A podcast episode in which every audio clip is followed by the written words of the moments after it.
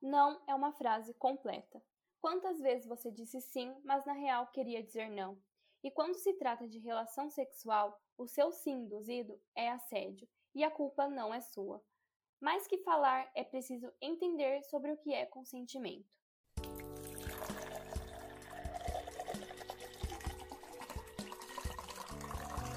Olá, meu nome é Lilian Dias e está começando mais um episódio do podcast Um Café e uma Crítica, e o tema de hoje é consentimento. Consentimento parece uma palavra tão fácil de entender que, se você me perguntasse no dia a dia o que significa, eu te responderia que é o ato de aceitar ou não determinada situação. E de fato é isso, o problema é a interpretação desse sim ou não. Porque se fosse tão fácil, não existiria tanto assédio no nosso meio social. Então, para não deixar dúvidas, a gente vai explorar juntos os detalhes sobre consentimento e o porquê todo mundo deveria entender realmente o que significa. Quando a gente fala sobre consentimento, a base dele é o consentimento mútuo. Ninguém é obrigado a fazer nada que não queira. Nós temos autonomia sobre os nossos corpos e somos responsáveis por decidir qualquer coisa, tanto a mulher quanto o homem. Então, é um acordo voluntário para participar de algo. E como um acordo é algo que damos de graça, voluntariamente, não pode ter pressão, violência, humilhação, desrespeito, nada que viole essa outra pessoa ou a faça compactuar com a sua decisão particular por meio de algum desses termos que eu utilizei. E lembrando que você também pode decidir retirar esse consentimento que foi dado a hora que quiser e, de novo, sem nenhum tipo de ameaça. Porque o consentimento é revogável. Quando a gente está falando de valor social e moral, é bom lembrar da importância de mostrar para os homens como respeitar o não, mesmo que tenha tido um sim antes. Isso é fundamental. E também falar para as mulheres rever o seu comportamento sexual e como elas dão esse consentimento para alguém. Será que você realmente queria ou foi na base da insistência do cara? Porque assim, falando de jovens que somos, tem aquele rolê de joguinhos, né? Que eu particularmente não gosto, mas às vezes a pessoa pode ceder sem realmente estar querendo algo só por insistência do cara. Quem nunca, né? Para mim, em um mundo ideal, o consentimento deveria ser dado de uma forma ativa e entusiasmática. Você quer, então vai. Já dizia MC Carol, né? Eu chego no cara e falo: quer ou não, filha da puta? Brincadeira, eu não faço isso, mas devia fazer mais, né? Porque as relações afetivas e sexuais não são bem assim. Você não faz um contrato formal com alguém antes de beijar. Então, o consentimento de uma relação pode acontecer de várias formas. Tem o consentimento prévio, que você avisa que quer, e o não verbal, que sei lá, você pode ter uma atitude se a outra pessoa já tiver interesse em você. É fácil identificar quando uma pessoa quer ou não, e se você ficou em dúvida, melhor optar pelo não do que cometer um estupro. O que define o estupro é a violência sexual no geral, e principalmente a falta de consentimento. O que é um estupro, então? Sexo, toque sem consentimento. Juridicamente é mais complexo, né? É constranger alguém mediante a violência ou grave ameaça a ter conjunção carnal ou a praticar ou permitir com que ele se pratique o ato libidinoso. E olha que legal, é, acabei de lembrar, né, que eu participo da Atlética do Seca, que é a Ascof. No Instagram tem uma série que chama Fala aí Ascof, e nós trouxemos uma advogada e uma psicóloga para falar sobre assédio. E vale muito a pena assistir os vídeos que estão no IGTV, porque lá, além de entender melhor é, cada um desses temas né, de assédio, as explicações estão bem completas e todo mundo deveria assistir. Inclusive, o que eu tô falando aqui, algumas coisas eu nem sabia e eu aprendi por conta dessa ação. Entra lá no Instagram que é @acidentlântica. É bem provável que você já tenha escutado falar sobre cultura do estupro, principalmente entre as mulheres feministas e nos movimentos da esquerda. Quando a gente fala do, de estupro, normalmente vem na cabeça aquelas cenas horríveis de filme, né? Cheio de violência, mas é preciso deixar claro que não é só assim que acontece um estupro. Quando alguém faz algo que você não quer de jeito nenhum, é estupro. Você não consentiu aquele ato. E não tá errado pensar no estupro como essa coisa horrível, nojenta que vem na nossa cabeça, porque é uma palavra forte, tem uma entonação que remete à violência, porque de fato é uma violência muito grave. Tem algumas pesquisas que avaliam o comportamento de alguns estupradores e nem sempre é um homem violento, com histórico horrível e tal. estuprador não tem cara. São homens comuns que eu e você tromba todo dia no rolê.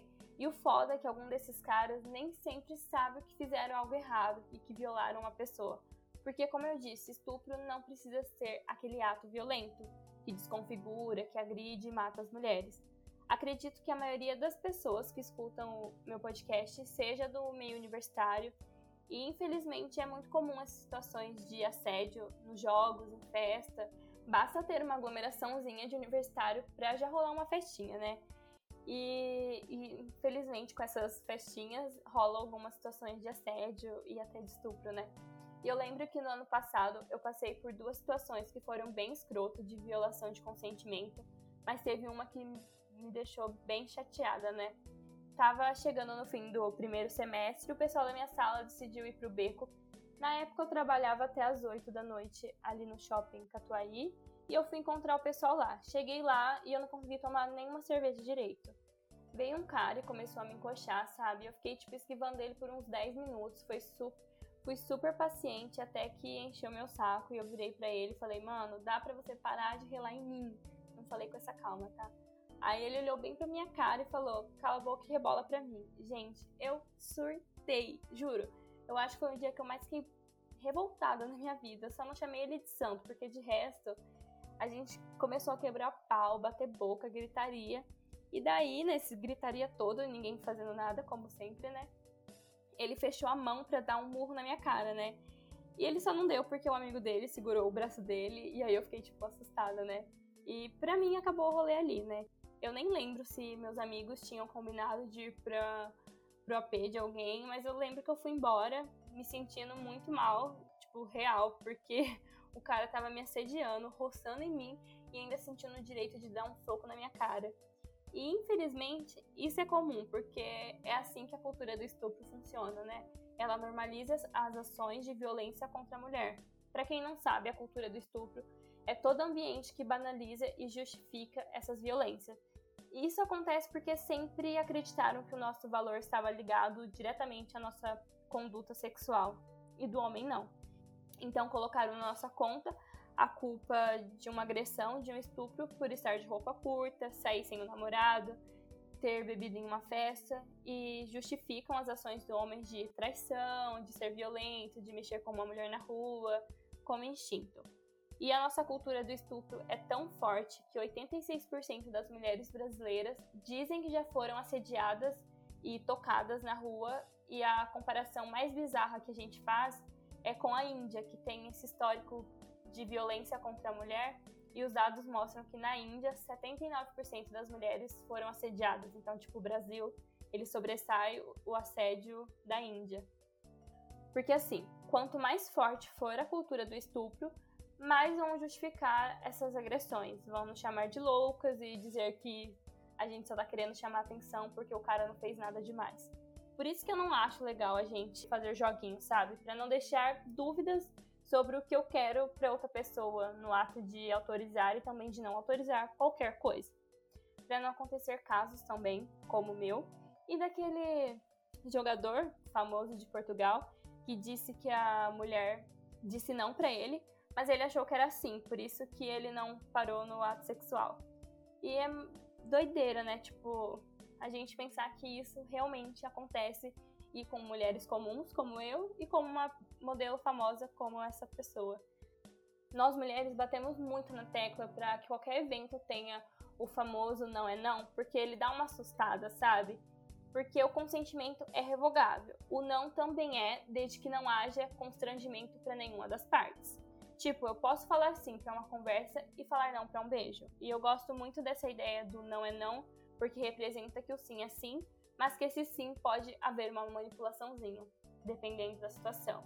Então, o não nos lembra desse limite que são estabelecidos e não a ideia de que um não com firmeza e certeza seja um futuro sim, porque se isso acontecer é bem provável que foi uma manipulação e até uma ameaça, né? Não sei se deu para entender que eu falei muito não, muito sim, mas espero que sim.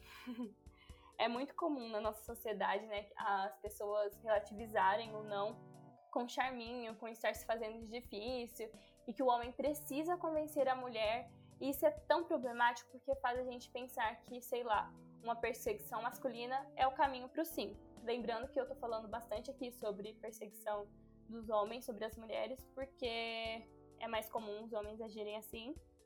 Mas isso vale para as mulheres também. Se o cara te disse não, você fala, ok, amigo, vida que segue, vou procurar outro. Porque o contrário é ruim também. Atrapalha os relacionamentos futuros, tanto os seus quanto da outra pessoa. E aí a gente pode voltar pro sentimento de posse, que foi o meu podcast da semana passada. E eu só posso te recomendar uma terapia, né? Para ambos os casos, tanto homem quanto mulher, porque é bem problemático. existe sedução, existe flerte, aquele momento de estar conhecendo alguém, né? Super gostosinho, mas se você atrapalha esse processo todo, talvez o seu sim, ele tenha sido conquistado por uma manipulação e não por um desejo voluntário. Eu não tô falando de tempo, e sim da insistência, sabe? Às vezes a gente só quer conversar, tomar uma cervejinha e a outra pessoa anula todo esse momento legal e só fica ali na insistência do sexo, sabe? E deve ser tão ruim ter que vencer alguém pelo cansaço para poder transar com ela. E isso acontece muito quando álcool e drogas estão envolvidos, porque não dá para culpabilizar a vítima por ter ingerido algo e querer ficar com alguém. Voltando para o meio universitário, a gente não paga 40 reais num open bar para beber duas local e ficar de boa o resto do rolê, né? Então, o consentimento pode ser dado livremente quando tem drogas e álcool envolvidos, mas esse consentimento só é possível se a mulher ou o homem sabe o limite de embriaguez, que ainda consegue responder por si. É importante que os, os homens, principalmente, falem sobre isso, sobre a natureza do consentimento, porque ninguém nasce sabendo de nada. Impossível você não ter uma amiga, uma irmã, mas caso não tenha, ou eu seja essa amiga, você pode vir falar comigo que eu amo conversar e eu não vou julgar ninguém, né? Inclusive, vou agradecer que você tá querendo é, entender melhor sobre essa questão de limite, né? De embriaguez, aonde você consegue identificar que a menina ainda consegue responder por si. É bem difícil o homem se sentir violado nessas situações de, de assédio em festas e jogos, porque realmente não acontece com eles, né? Se acontece é bem difícil. E uma coisa que acontece muito no meu grupo de amigas pra gente tentar curtir o rolê mais tranquilo é avisar. Tipo, olha, hoje eu vou extrapolar, quero ficar louca, tomar banho de caminhão-pipa e depois rolar no barro, mas eu quero ficar com fulano. Então não me interrompa, mas, mas eu quero ficar só com ele. Se eu tiver com outra pessoa, principalmente desconhecida, você pode intervir. Intervenção solidária ajuda a evitar muitos casos de violência, principalmente nesses rolês que são mais grandes, né? Melhorou um pouco a questão de assédio com as comissões sociais dentro de festas e jogos universitários, mas falta preparo ainda, porque na maioria das vezes são as próprias meninas das atléticas e a gente não sabe agir em uma situação de assédio, porque isso acontece diariamente com a gente. O que acontece é a gente chega na menina que foi assediada e pergunta o que quer que faça com o cara. Mas como eu já tive no lado da pessoa que me perguntaram, normalmente a gente só fala, tipo, ai, tira ele de perto de mim, sabe? Eu só não quero mais, tipo, que ele fique me perturbando.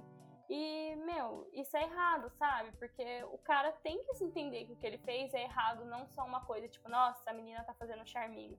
E aí vai uma dica, né, para as comissões sociais tentar melhorar um pouquinho. Eu tô falando aqui mais pelo lado da heterossexualidade, né?